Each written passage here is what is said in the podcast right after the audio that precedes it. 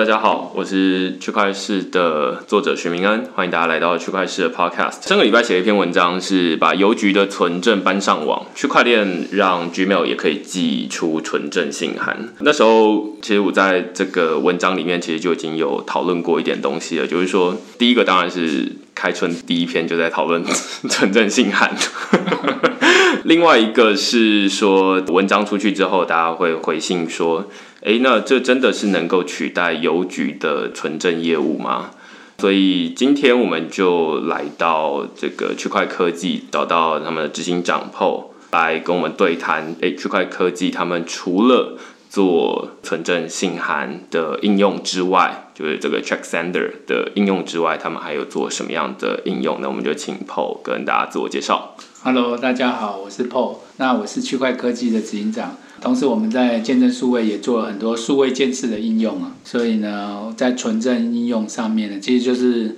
跟我们之前做的很像啊，只是把法律的事情搬到区块链。哦，对对对对，我第一次见到 PO 应该是在调查局发表他们的存证，不知道是什么存证，总之是存证应用。然后我们之前 Podcast 其实也有讨论过，应该是第二十几集、二十三集之类的。那我们找到调查局的周世珍调查官来跟我们录音，那那一集就讨论了很多调查局怎么应用区块链来帮他们现场搜扣证据的时候，可以证明那是在。在当时收购的资料，然后以及事后他们没有去对这些资料动手脚。那时候在现场的时候有遇到 PO，目前他们也有推出一款大家可以在 App Store 或者是 Google Play 就可以载得到的应用，叫做区块链存证网。对，这基本上就是等于就是你可以用类似调查局开发的这个工具啊，来用在日常生活中这样。概念是一样啊，跟他们实际上的做法不太一样。第二局是我们的好朋友啦，我们做数位建设十几年了，那跟他保持很好关系。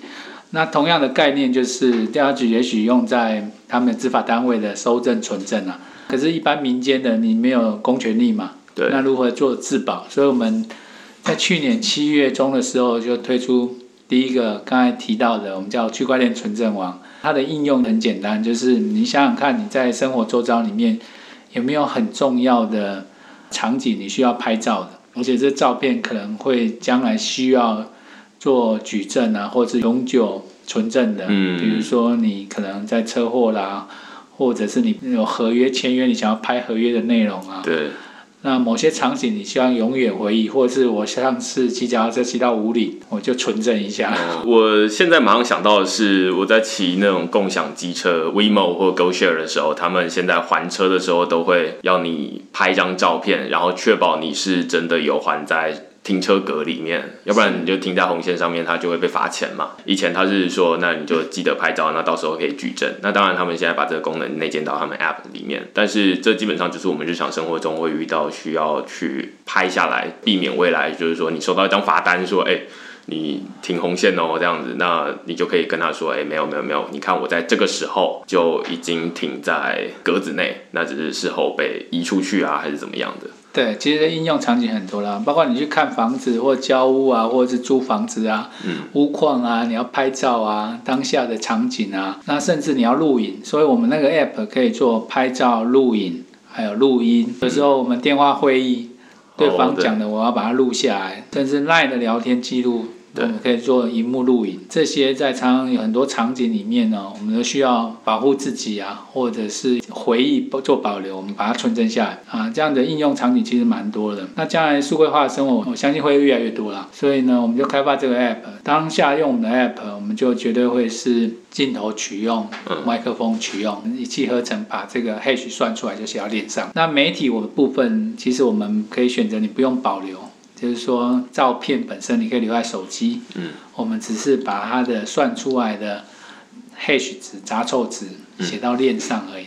它这个杂凑值只是因为了证明说，将来有争议的时候，这个照片的 time stamp 拍照的时间跟照片的本身有没有被篡改，所以用区块链的机制来做验证。那区块链的好处就是写到链上呢，就再也没有办法篡改。这样没办法删除。那我们现在虽然是失恋，可是呢，我们每五百个 transaction，我们就会锚定一个到以太坊。所以每五百笔，我们在以太坊就会有一个值。对，意思就是说，任何的篡改，那个值也会对不起来。基本上这可能是比较贴近我们日常生活中。假设有一个密室的录音好了，然后就是流出来，就是他们在商讨，就是说要怎么，例如说怎么做内线交易好了。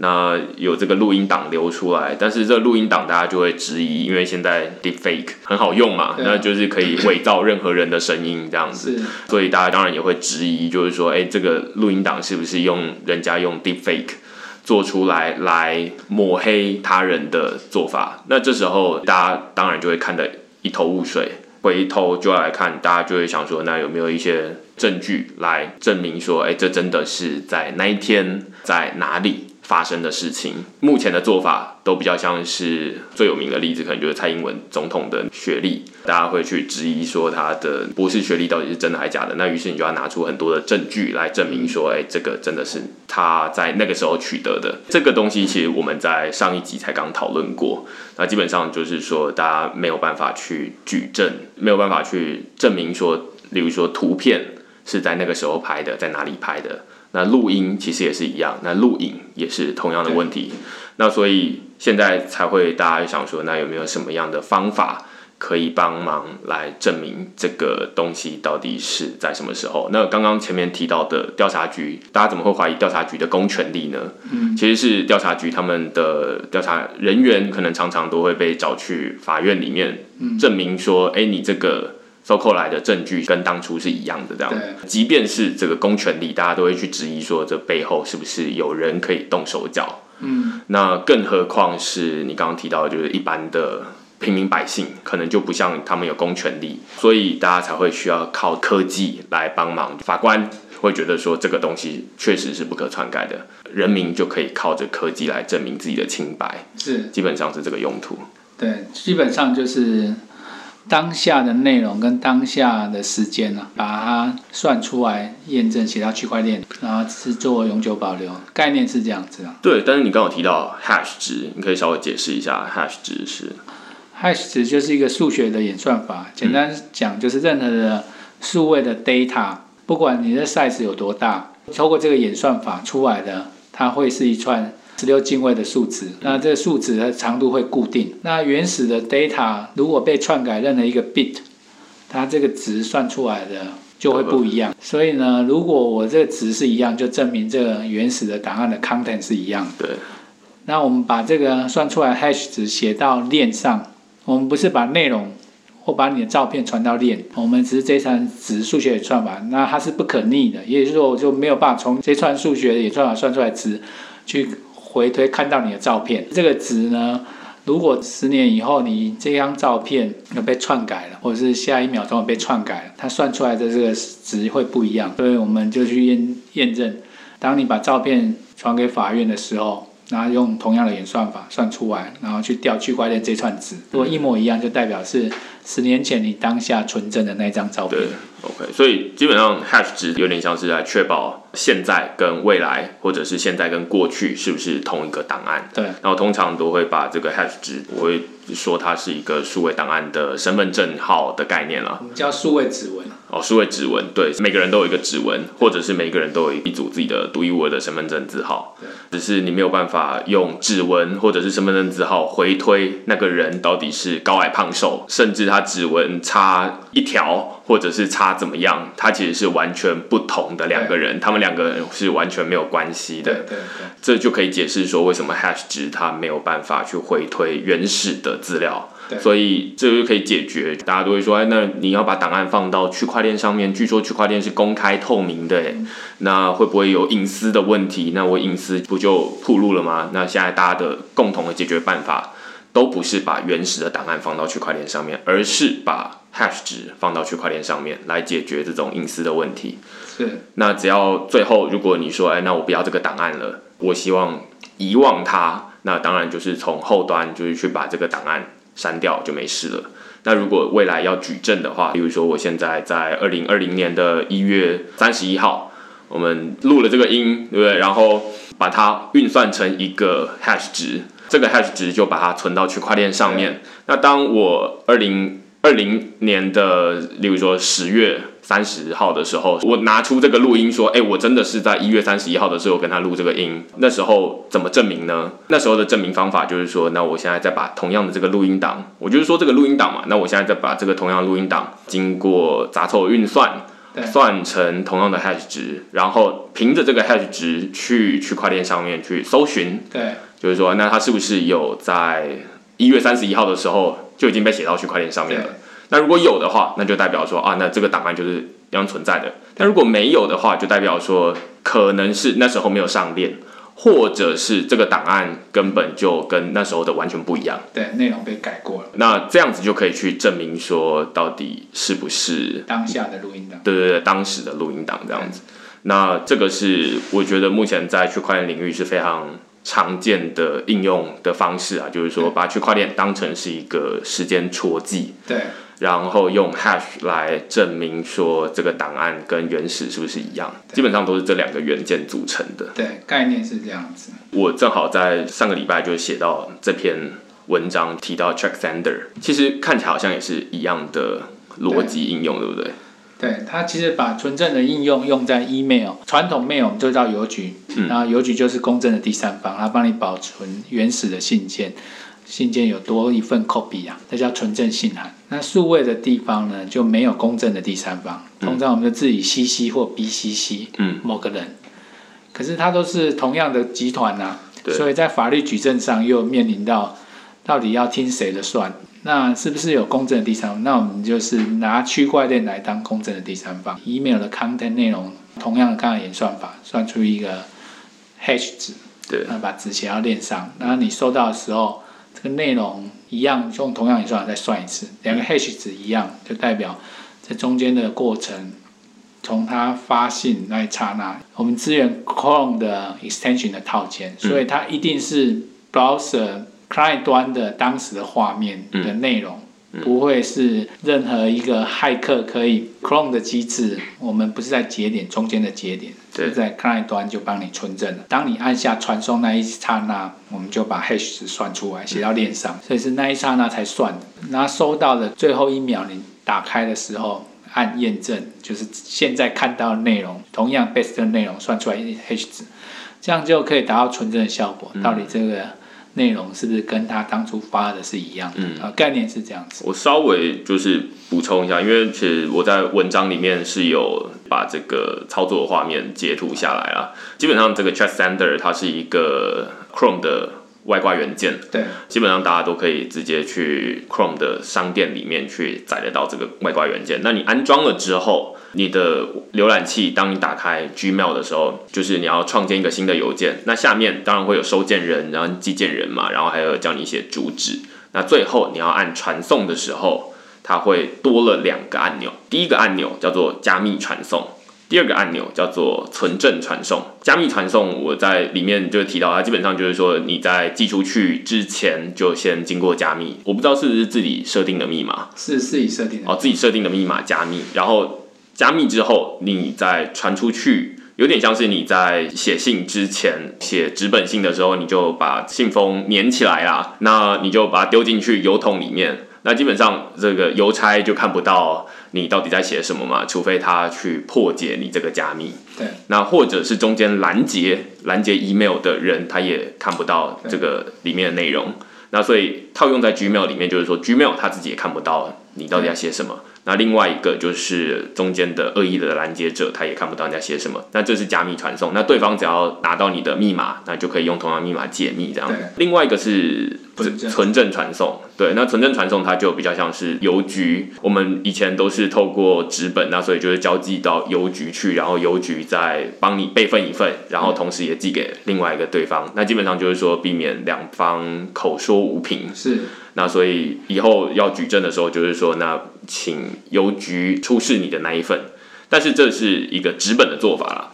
那但是我们现在其实用 email 会比寄纸本信件还要来的多很多。对，就会变成说，如果我们用 email 来沟通商务合约的时候，哎，我们想要存证，结果现在的做法就是呃，请你去邮局里面买纸本的存证信函，然后用手抄写，或者是你用列印的方式把它印出来。那这当然就是回到纸本的作业。所以现在大家就在想说，有没有一种方法是可以用数位的方式，就不需要列印下来，不需要回到纸本。那这当然就会面临一个问题，就是说。诶，在网络上面在传这个 email 没有公正的第三方的问题，就是我们寄信都要透过邮局，但是我们寄 email，Gmail 或者是 Hotmail，他们都是提供一个邮箱而已，就有点像你家前面的那个邮箱，但是它实际传送，它其实透过，比如说 SMTP 的这种 protocol，这种网际网络，透过网际网络来传送。那所以基本上没有一个中间人来帮你保存这个东西，这就造成邮局它没有办法把存证的业务搬上网络。那现在大家想说，哎，那既然要存证，不如就用一个区块链来做这件事情好了。那我们就是说，除了寄信之外，就是传统的寄信有点像邮局，它也帮你寄信，透过邮差。但是同时，你也把一份档案放到区块链上面。那就有点像是你寄存证信函的时候，同时把一份放到邮局的存证的柜子里面这样子。对，因为你讲的都很对啊。只是我们现在的应用不单只是存证啊，其实更多的中小企业它面临的问题是，常常呢邮件伺服器被害了，那 email 的往来内容被偷看了。哦。然后骇客呢，可能在最关键的一封信送出来的汇款资讯的账户啊，是。骇客的户头，这就是传统我们所谓的 BEC 啊，就是 Business Email Compromise，一件诈骗事件。那我们 shooting 的对象就是，如果你的中小企业或你公司或你个人有收到任何来历不明的信件呢，那你装我们套件都会有一个验证钮，虽然它没有存证呢，那你按我们验证钮，你也可以知道对方是谁，从哪个国家，他有没有网址，然后他当时注册的 domain 是谁注册的。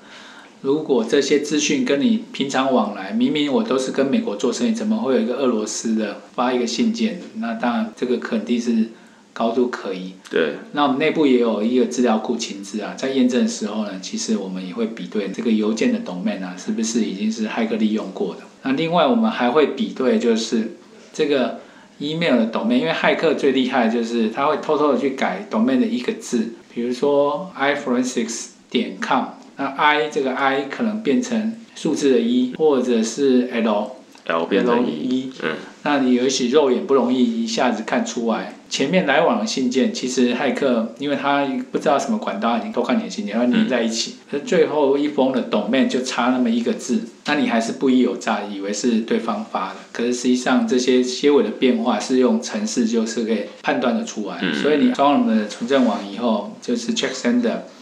我们那个钮就会自动帮你比对。现在我们会做到自动化，就是虽然下一个版本在履历史啊，在你开每封信件，我们就会去比对这个 from 跟你之前来往的。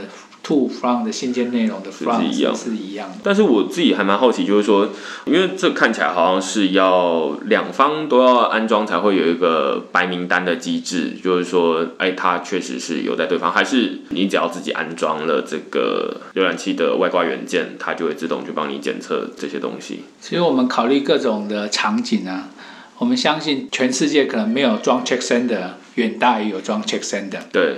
那骇客可能也不会装 check sender，所以呢，你只要装了 check sender，你就会有一个保护，就是你每开一封信，按一下验证，我们就知道是谁发的，这是第一个。第二个是你每开一封信，我们可能会帮你检查这个 domain 是不是跟你现在来往的所有下面的，比如说你常常会 reply，然后他有 reply。可是这些 reply 里面的 domain 跟你现在收到的 domain 是不是有差异？我会帮你 highlight 出来。懂，所以它其实跟区块链未必有直接关系啊。它比较像是我现在收到一封 email 之后，我明明就在跟美国的公司做生意，但是结果这个 domain 就是俄罗斯发的，对，是是从俄罗斯发的，那我就可能会觉得怪怪的。当然也有可能是它的这个 domain 注册在俄罗斯啊，对，也不是不可能啦。对，对，但是就会。多一层保障，这样就是说，到底是不是你，我可能就会比较提高警觉一点。那另外一个就是说，针对内文的部分，就是我过去可能都是在跟，例如说可能 pro ten Mail，那但是这个 O 变成一个零，这样那可能大家看不太出来。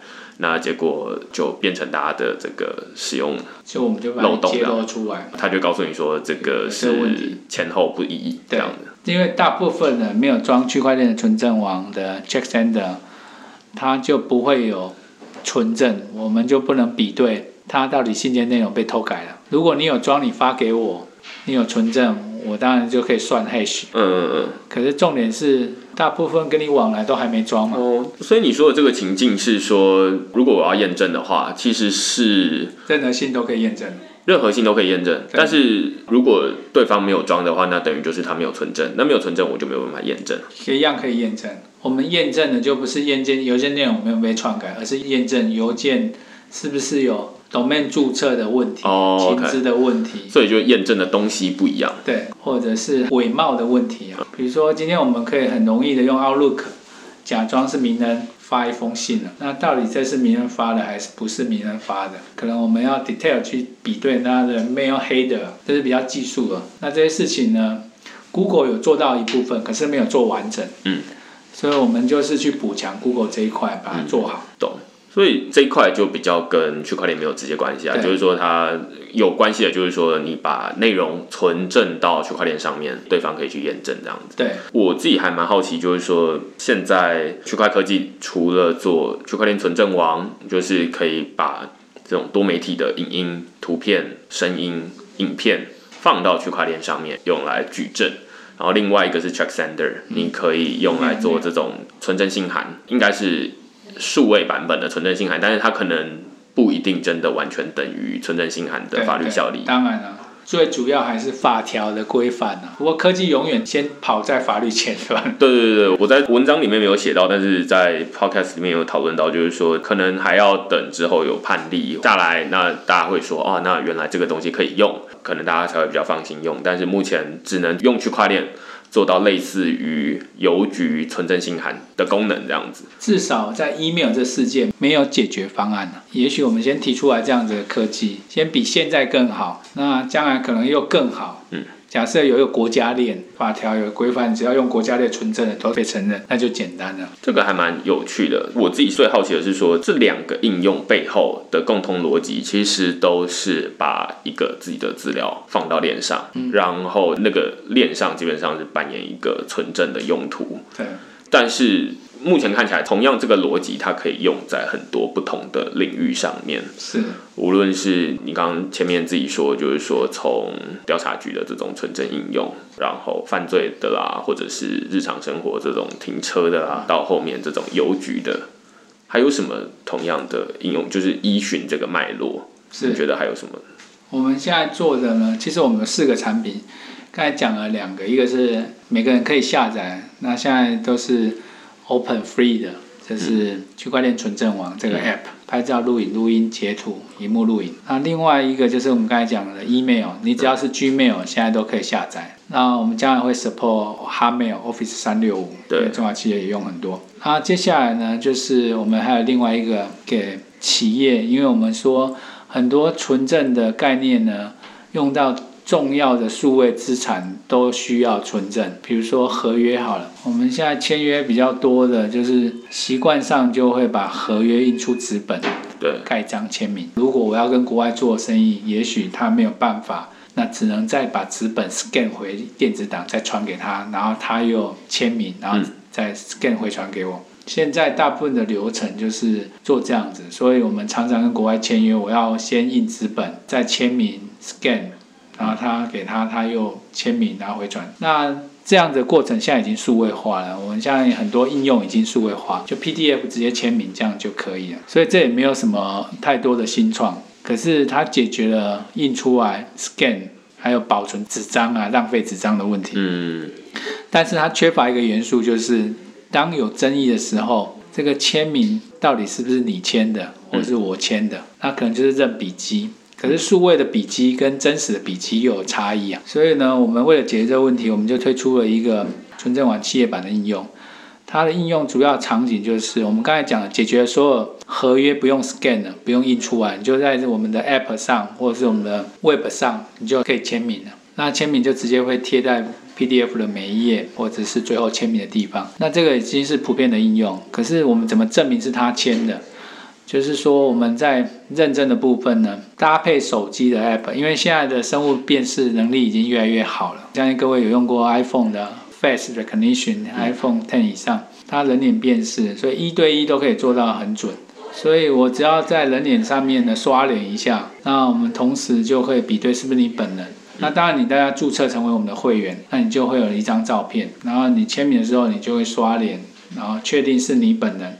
接下来就在你的 iPhone 上面，或者是你的 Android 签个名，然后这些签名的字样就贴到你的合约上面。可是重点是这个数位的合约到底是谁保管？因为任何的保管机构都会像我们刚才邮局的问题，全世界没有一个公正的保管机构。那我也不需要去保管你合约，所以我们应该是保管你合约的 hash 值。对，这样的应用又可以运用到区块链。嗯。所以我把谁登进去签的那个 timestamp。跟合约内容算出来 hash 值写到链上，所以这证明第一个证明是你签，因为你人脸刷脸。嗯。那也许那个照片我们可以选择保留不保留，保留的时候我也不保留你的照片，我们是保留你的照片的 hash 值，那照片还是放在你自己的 app 上面或者是你的自由 profile 里面。所以呢，我们就可以证明这个签约的登录跟合约本身的变化跟合约本身的演算值都是一致。懂。所以我目前。把这三个串起来了，因为我们现在讲了三个不同的场景嘛。前面最一开始场景有点像是矩阵，那我们前面举了调查局，然后跟个人的这种矩阵不同的情境。只是调查局在用或者这种矩阵，基本上都是在数位时代才出现的事情，因为数位的资料容易篡改。实体的东西比较不容易改，对，就是说你扣了一台车进来，你到底要怎么把那台车改掉，是不容易。那但是如果你是扣了一个图片，那就很容易改了。那所以大家就会怀疑，即便是这种有公信力的机构，大家都会怀疑它。所以纸本到数位，数位就容易篡改，所以我们需要数位的存证机制。那所以大家想到区块链。那第二阶段是 check sender，过去我们是用纸本寄信，那当然就是纸本。存在邮局里面，这个比较像是使用习惯的不同了。那现在大家都用 email，所以 email 又没有这样的存证，那反而要回到纸本去存证，这不方便。所以大家就想说，那有没有一些其他方法？那这个其实目前还没有说一定就可以达成一样的效果，只能说它同样也是存证了，就可以证明它在某个时候确实存在。这个跟前面的稍微有点不同，但是逻辑是一样的。对，那在。到第三个，你刚刚提到这种商业的签约，我觉得这就更普遍了。就是说，我们现在基本上两间公司在签约，可能都是用纸本为主。那你刚刚说，如果是要用数位的话，那可能就是用扫描的方式。那扫描就首先我们要先把合约印下来，然后手签名之后，然后再把这个签名的。合约再扫描上去，然后再传给对方，或者是原本的这个数位的档案，然后加上数位的签名。而且你又有提到，就是说会有数位签名跟真实的手签名可能会有不太一样的问题，因为大家可能不太习惯拿这种就是什么 Apple Pencil 啊之类的来签名，甚至用滑鼠，那签的完全不一样的。那可能在法院的认定上就会有问题。对，更何况是说在两方。彼此之间要签约，这些资料是不太可能像邮局保存在一个中间的这个单位。对，它应该是保存，因为这个如果我们把合约保存在另外一个地方的话，那基本上可能会有隐私的问题了。对，那商业机密的问题。那所以既然没有人保存，大家现在的做法可能就是相信彼此。或者是回到纸本，就是说你我各执一份这样子。那有没有一种方法是我们可以有两者之间，就是本来在纸本，大家双方就可以做完这件事情。那数位反而好像很容易变造，在有没有解决这种数位变造的方式？那所以大家想要去快点这样子。对啊，其实一样啊。重点就是那个数位的东西，将来每个人都可以各自改。所以我们要在签约的那一 moment 呢。把那个数位的东西呢，算出一个 hash 值，代表这个当下你签完名的时候，这个合约包括你的签名档连上去的，对，算出来的 hash 值是多少？所以我们把这个写到公正的区块链上。将来的话，这个 content 如果有再篡改一个字或者是画一横，那这些值算出来一定不一样。所以呢，就可以回归到合约你各自保管，可是。如果当你要验证这是不是当下签的，因为那 timestamp 已经写到区块链了，对，所以呢再也没办法更改。嗯，的概念是一样懂，就是运用区块链来做存证验证的功能。OK，哦，所以因为实体的签名其实还是纸本作业的逻辑啊。那你刚刚提到，就是说现在已经有指纹或者是脸部辨识，这其实都是数位的签名，这可以当成数位签名来用。那但是这些数位签名，它如果要回到纸本的话，它就没有办法说把你的脸贴上去 也不可能把你的指纹贴上去。对啊，对啊。那所以才会说，哎、其实这个会比手签名还要来的更可靠，但是它只能用在数位的档案上面。那怎么用呢？就变成说要有一个数位的存证机制，要不然纸本的东西，我们即便存证了，它还是没有办法运用指纹或者是脸，所以才想说，那把商业的签约文件。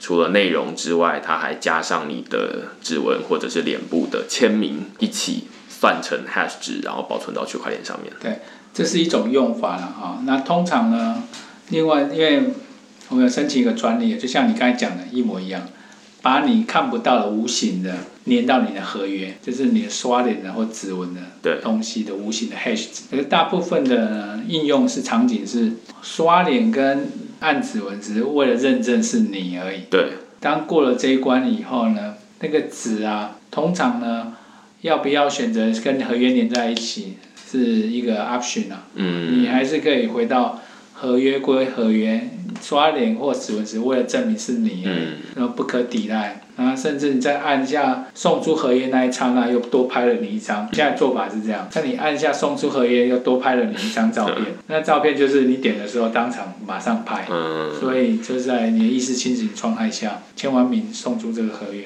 然后那一张照片又会跟你当初注册脸再刷一次，就证明说从签约进来你可能无感，我们已经打开的时候签约的时候会对一下脸，那接到要送出去的时候要对一下脸，其实整个过程就是证明是你前本人做的这样子。所以现在这说穿了，它背后的逻辑其实是一个纸本数位化的逻辑啊，就是说把对啊，对吧、就是把我们现在本来要透过纸本来做的事情，但是过去如果要数位化的话，大家就会有一个心理的怕怕的地方，在于说，诶，它很容易篡改。对啊，好像大家也没有办法解决这个问题，所以大家就都会到纸本来，该盖印章的盖印章，该打洞的打洞，然后该寄存证信函寄存证信对函这样。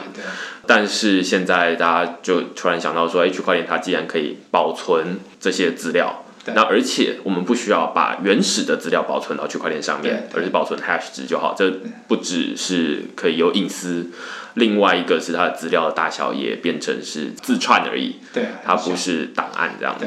那所以可能不需要花很多的钱，这个成本可以降下来，那它的时间可以更有效率一点这样子。那这都是纯数位的做法，而不用再像现在这样比较像是，我觉得我们现在的生活比较像是在纸本跟数位的过渡阶段。就是说，哎、我们同时有用纸本，同时也有数位，但是当遇到重大事情的时候啊，回到纸本这样子，所以才会造成大家就是会有一个感觉怪怪的操作流程，就是说，哎，好像没有一个纯数位的解决方法。那现在区块链可能是可以解决一些问题，对，它倒不是说用来取代纸本没本，有没有，而是说帮数位提供一个新的可行的方法。那未来端看你的资料到底是纸本还是数位，那纸本就走传统纸本的逻辑，如果是数位的话，那或许你可以走数位的方法这样子。是啊，对，它还是回归人性啊，人习惯做什么事，只是也许将来为了省纸本的成本，所有数位的东西你都可以翻页翻页，就跟电子书一样，只是那个东西到底有没有被篡改，需要一个公正的第三方，区块链就扮演这个角色，对，解决这个问题。我在这篇文章里面，其实后面也有提到，就是说未来应该是一个很明显的趋势，就是说纸本的东西，它虽然现在是纸本，那它当然就是走纸本的这种存证的流程，但是它有一个趋势是说，大家会觉得纸本就浪费纸，不止效率慢了，它也浪费纸，所以像行政院人事行政总处，他们就会想说，那我们把公务人员的奖惩令本来是纸本。哎，现在不发纸本了，我们就改发数位的。以前纸本是透过纸本的存证方式，就是说，那我印一张这个奖惩令出去，那我也保存了好几个地方这样子。那但是现在数位的奖惩令，那当然我就保存在区块链上面。是，那这是他们行政院的一个区块链应用，所以这基本上都可以看得出来，就是说不只是数位的东西可以走数位的存证，连纸本的东西他们也想出来，那我不要印纸本好了，浪费资源。节能减碳之类的，改成数位的，然后用数位的方式来存证这样。是啊，是啊，现在趋势应该就是这样子。嗯，好啊，那今天就是大概讨论到这些内容。另外，今天其实还有区块科技的另外一位行销伙伴，他叫 Tim，那就把麦克风交给他。Hello，大家好，我是区块科技的 tin。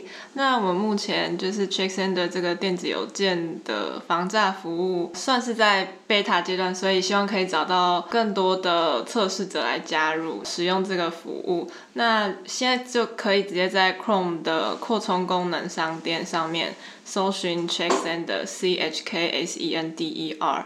就可以找到这个扩充套件，下载使用过后，就可以在官网上面填写回馈表单，那就可以参加我们的抽奖。我们的奖品就是 AirPods Pro，所以有兴趣的大家可以赶快来参加我们的测试，谢谢。我也很想要 AirPods Pro，所以我已经填了。好，今天非常感谢 Paul 跟 Tim 来录这一集区块链的 Podcast。那如果你喜欢我们这集区块链的内容的话，欢迎在底下留言或评分。那就下个礼拜再见喽，拜拜，拜拜，谢谢。